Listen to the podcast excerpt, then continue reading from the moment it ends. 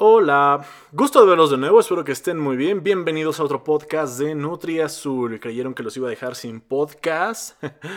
espero que alguien sí esté escuchando esto. en fin, eh, hoy salí a caminar, antes de empezar con el tema de hoy, que vamos a hablar de Game of Thrones. Hoy salí a caminar después de mucho, mucho, mucho tiempo. Le fui, dar, le fui a dar la vuelta a mi manzana. Ay, estoy algo cansado, ¿eh? Estoy algo cansado. Llegué y comí taquitos. de nada sirvió lo que caminé. Bueno, sí, sí, porque si no hubiera caminado y me hubiera comido esos taquitos, pues me los hubiera comido con un poco de culpa. Pero no, eh, por eso sirvió la caminata, para que no me sintiera con culpa. Ah, es la primera vez en mucho tiempo y créanme que ya es, es algunos, algunos meses, ¿no? Ya cuánto tiempo llevamos encerrados. ¿Qué desmadre está pasando en este año? Lo que me recuerda que este año, si mi vida fuera una serie, si mi vida fuera una serie de televisión, este año, esta temporada, le escribieron los mismos pendejos que escribieron la de Game of Thrones, o sea, la última, porque estuvo horrible. Y es que, demonios, esta semana me cargaron muchas cosas. Esta y la otra semana me enteré de muchas cosas, de que ya no voy a regresar a la universidad, porque pues coronavirus, y ya estoy en el último semestre, así que pues ya no nos quieren ahí, entonces ya nos quieren sacar y pues ya no vamos a regresar, vamos a terminar el semestre en línea. Ya no voy a ver a mi a mi crush. ah, demonios. ¿Ven por qué siento que le escribieron los mismos pendejos de Game of Thrones? Pero bueno, vamos a darle ahora sí. Game of Thrones. Ya pasó poco más de un año de que acabó esta gran serie.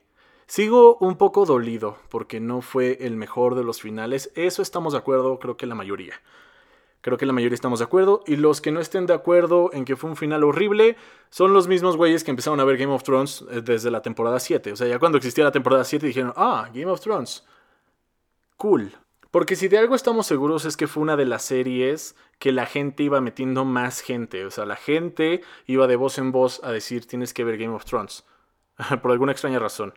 A mí me pasó, digamos lo que sí, más o menos, yo ya tenía una idea más o menos parecida, pero en el 2014, ahí por el 2014, una amiga que estaba leyendo eh, uno de los libros me dijo que estaba muy bueno y todo, y pues, por en ese entonces yo no leía mucho, entonces decidí mejor ver la serie. Y wow, o sea, compré, ya estaban las, la 1, la 2 y la 3 en DVD. Uf, uf, uf, uf me enamoré por completo. Porque sí, fue una serie que se estrenó, la primera temporada fue en 2011, yo estaba en la primaria, o sea, ni por aquí me pasaba algo de Game of Thrones. Tampoco la debí de ver, o sea, bueno, no primaria, secundaria, secundaria. 2011 estaba iniciando la secundaria, obviamente no era una serie apta para mí, porque las primeras tres temporadas son las más sexosas, donde hay más sangre, hay más sexo, está bien cabrón.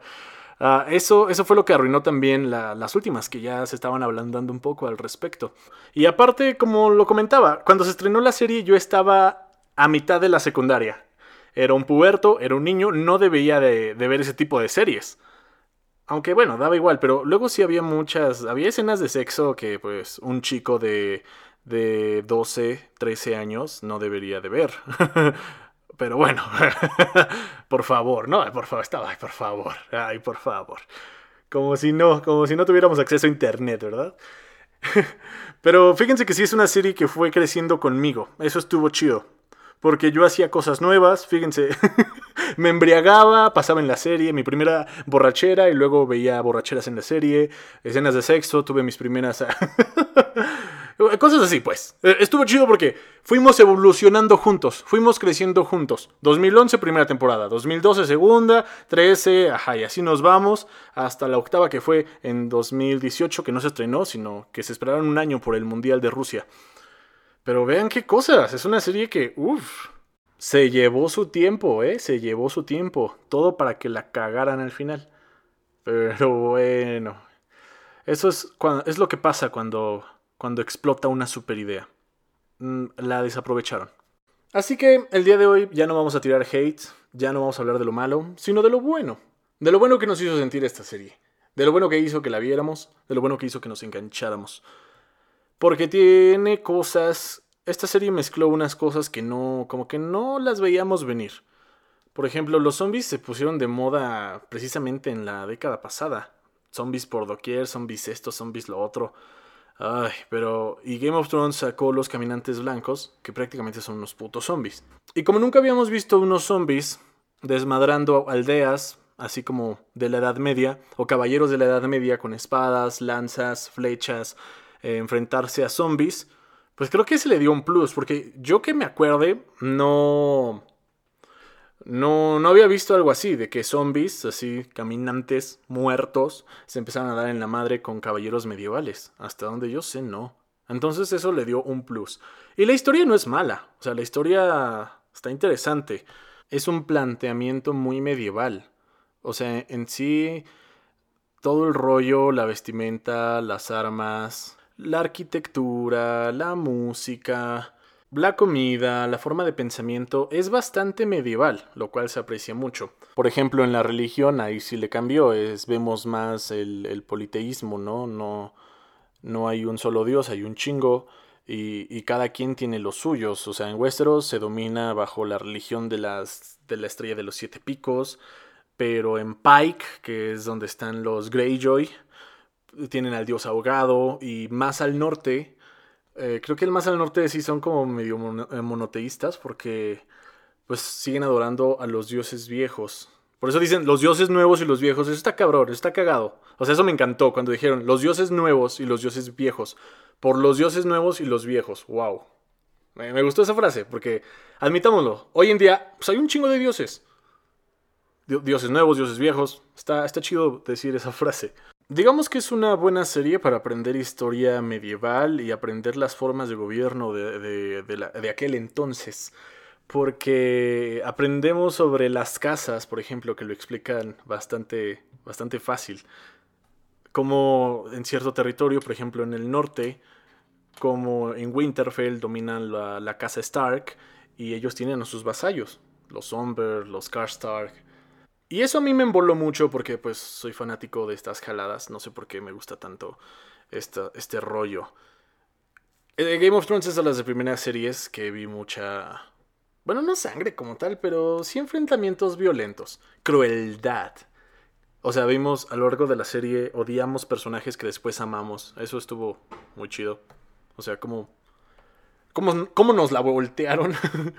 entendimos la frustración de los personajes bien cabrón. Lo, lo supieron hacer bien. O sea, crearon a ciertos personajes que dices, ¡oh!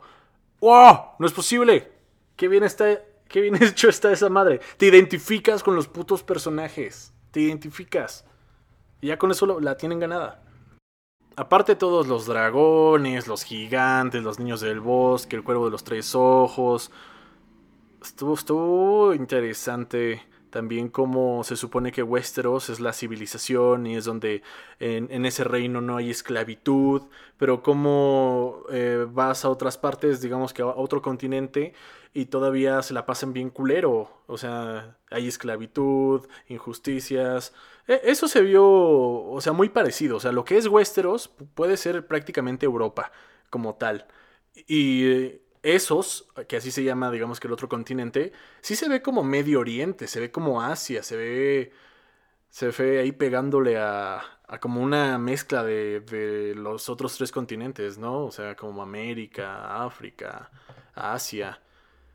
Los Dothraki, que eso también me voló la cabeza. O sea, Dothraki, señores de los caballos. Esto se ve muy mongol.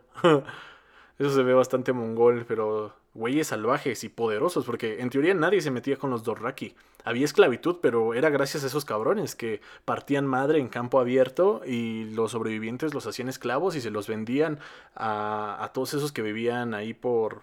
Bueno, los que están ahí por la Bahía de Esclavos. Curioso el nombre. Que después sería Bahía de Dragones, pero pues da igual. Así, Mirin, Astapor, Kai todo ese desmadre, todo ese desmadre. Lo, lo feo de lo feo. Y como también hay ciudades libres que salieron adelante que son igual de esos, o sea, no están en Westeros, están en esos, y que se mantuvieron. Por ejemplo, Bravos, la ciudad libre de Bravos, Volantis, esas ciudades se, se supieron mantener libres. Todo porque pues aquí su servidor empezó también a leer el libro de la canción de Hielo y Fuego, que es un librote, que es prácticamente todo el Génesis. Eh, explica muchas cosas antes de Game of Thrones como tal. Eh, te explica la historia de casi todos los Targaryen que, que estuvieron gobernando en Westeros antes de que llegara el Rey Loco. y en unas partes hablan de que cuando los, los Targaryen salen de Valyria y hacen toda su conquista, muchos de los sobrevivientes eh, se fueron a, a Miri, de, perdón, se fueron a, a, esos pueblos libres, a la ciudad libre de Bravos, que geográficamente los favoreció a todos ellos porque estaban más al norte de, digamos, del imperio valiriano y más cerca del mar y más cerca de, de Westeros. Pero, pero en fin, esa es una buena analogía del mundo actual. O sea, como hay países en Medio Oriente donde hay guerra y se las están pasando de la chingada y hay otros que pues les va súper bien, ¿no? También sigamos al uno de los personajes eh, principales, la Khaleesi, eh, esta... Se me fue su nombre. Esta... La Stromborn, la que nació en la tormenta.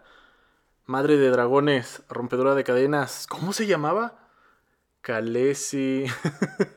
Oigan, ah, este, Dani, Dani, este, no, como le decían Dani, su hermano le decía Dani. Oigan, que se me fue el nombre, que se me fue el nombre. A ver si ahorita eh, lo, voy, lo voy recordando. Pero bueno, la, principal, la Targaryen principal, ¿no? La, la, la, última Targaryen, por decirlo así. Sí, fue la última, ¿verdad? La última Targaryen. Bueno, Jon Snow siguió vivo, pero pero él sí lo mezclaron con alguien que no era Targaryen. Ella fue la última que sí fue Targaryen Targaryen, ¿no? Está Daenerys, Daenerys, Daenerys, Daenerys, Storm, Storm, uh, Storm, Stormborn, Stormborn, puta madre. Daenerys. Ella, esa mera. Cómo la vimos crecer desde abajo, casi casi de ser esclava, desde que su calazar valió madres y tuvo que irse a pata y se las vio negras, se las vio cabrón. Si alguien se las vio feo, fue ella. Fue, no mames, todo le pasaba a la pobrecita. No, pero después se hizo bien perra. O sea, después se hizo la más perra de las perras.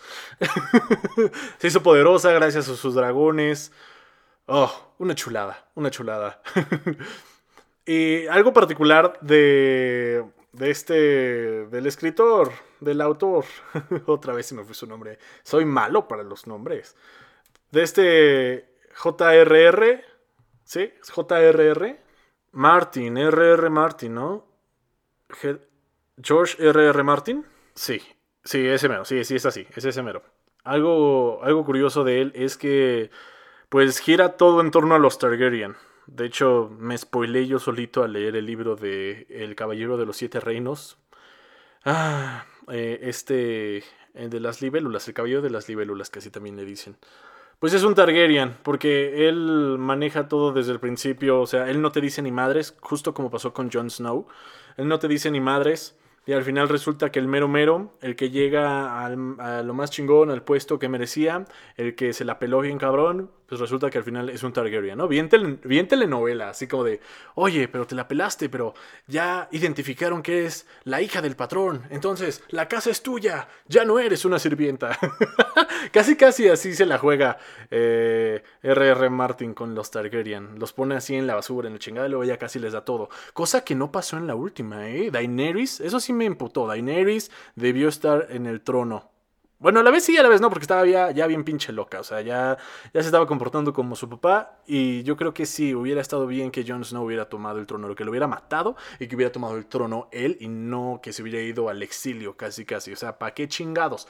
¿Para qué todo el esfuerzo? Maldito Jon Snow.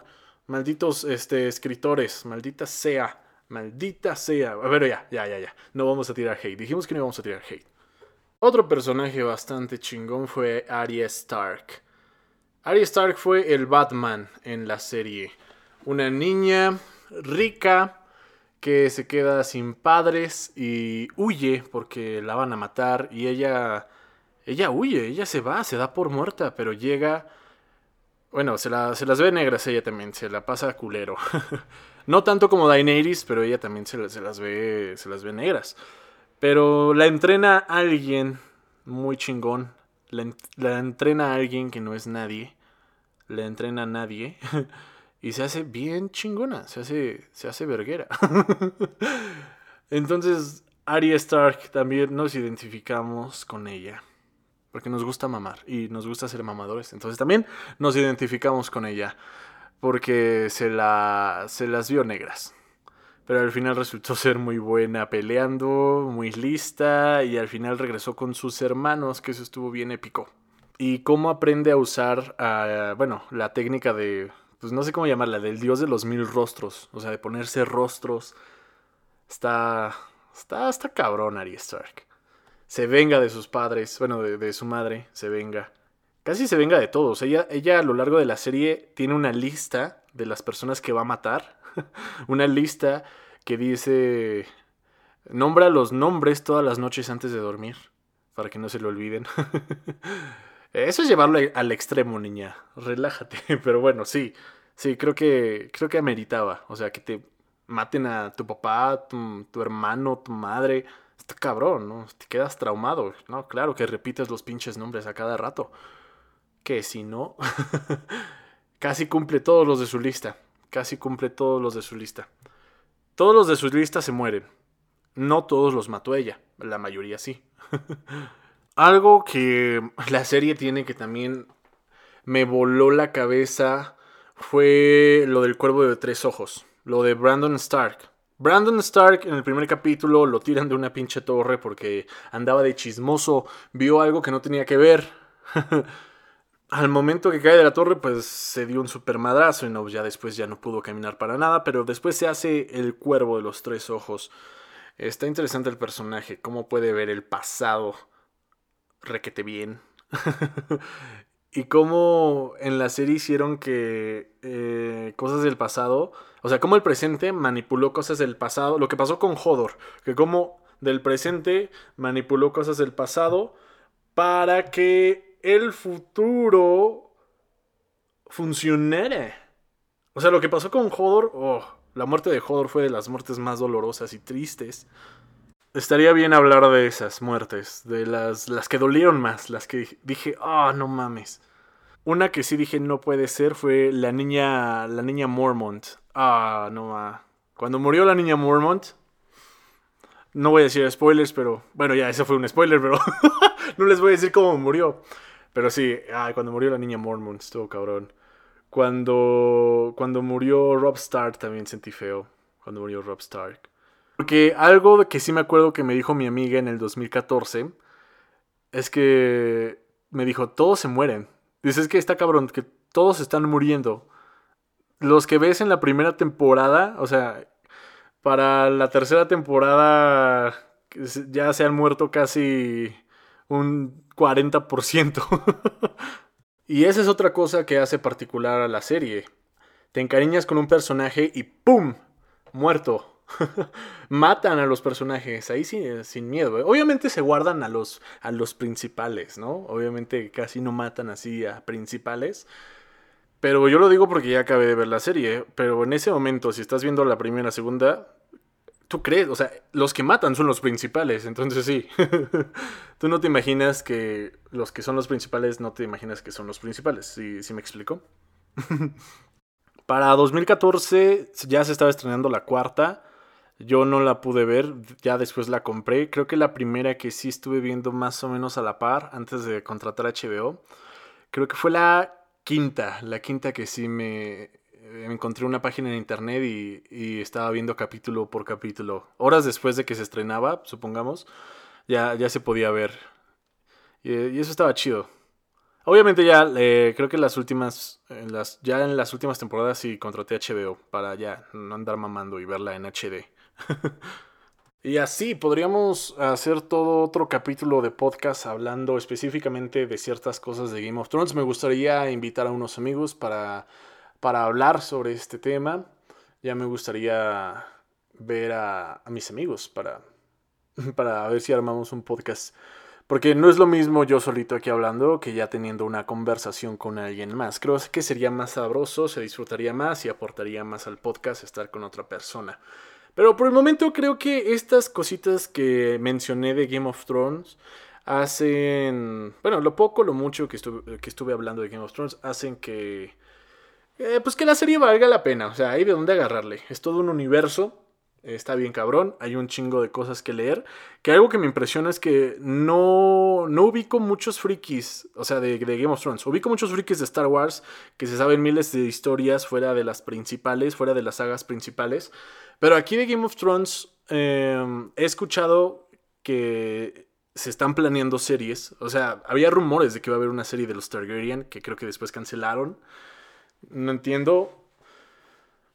Pero pues sí hay un chingo de cosas. O sea, está en internet la wiki donde si tienes duda de algo, del nombre de algún castillo, del nombre de algún personaje, de la historia como tal. Yo creo que si no le meten de su cosecha, si no hay un Legends como tal de Game of Thrones, o sea, algo, digamos, apócrifo que no lo hizo el autor, mm, pues vas a encontrar, digamos que, lo verídico, ¿no? Lo canónico.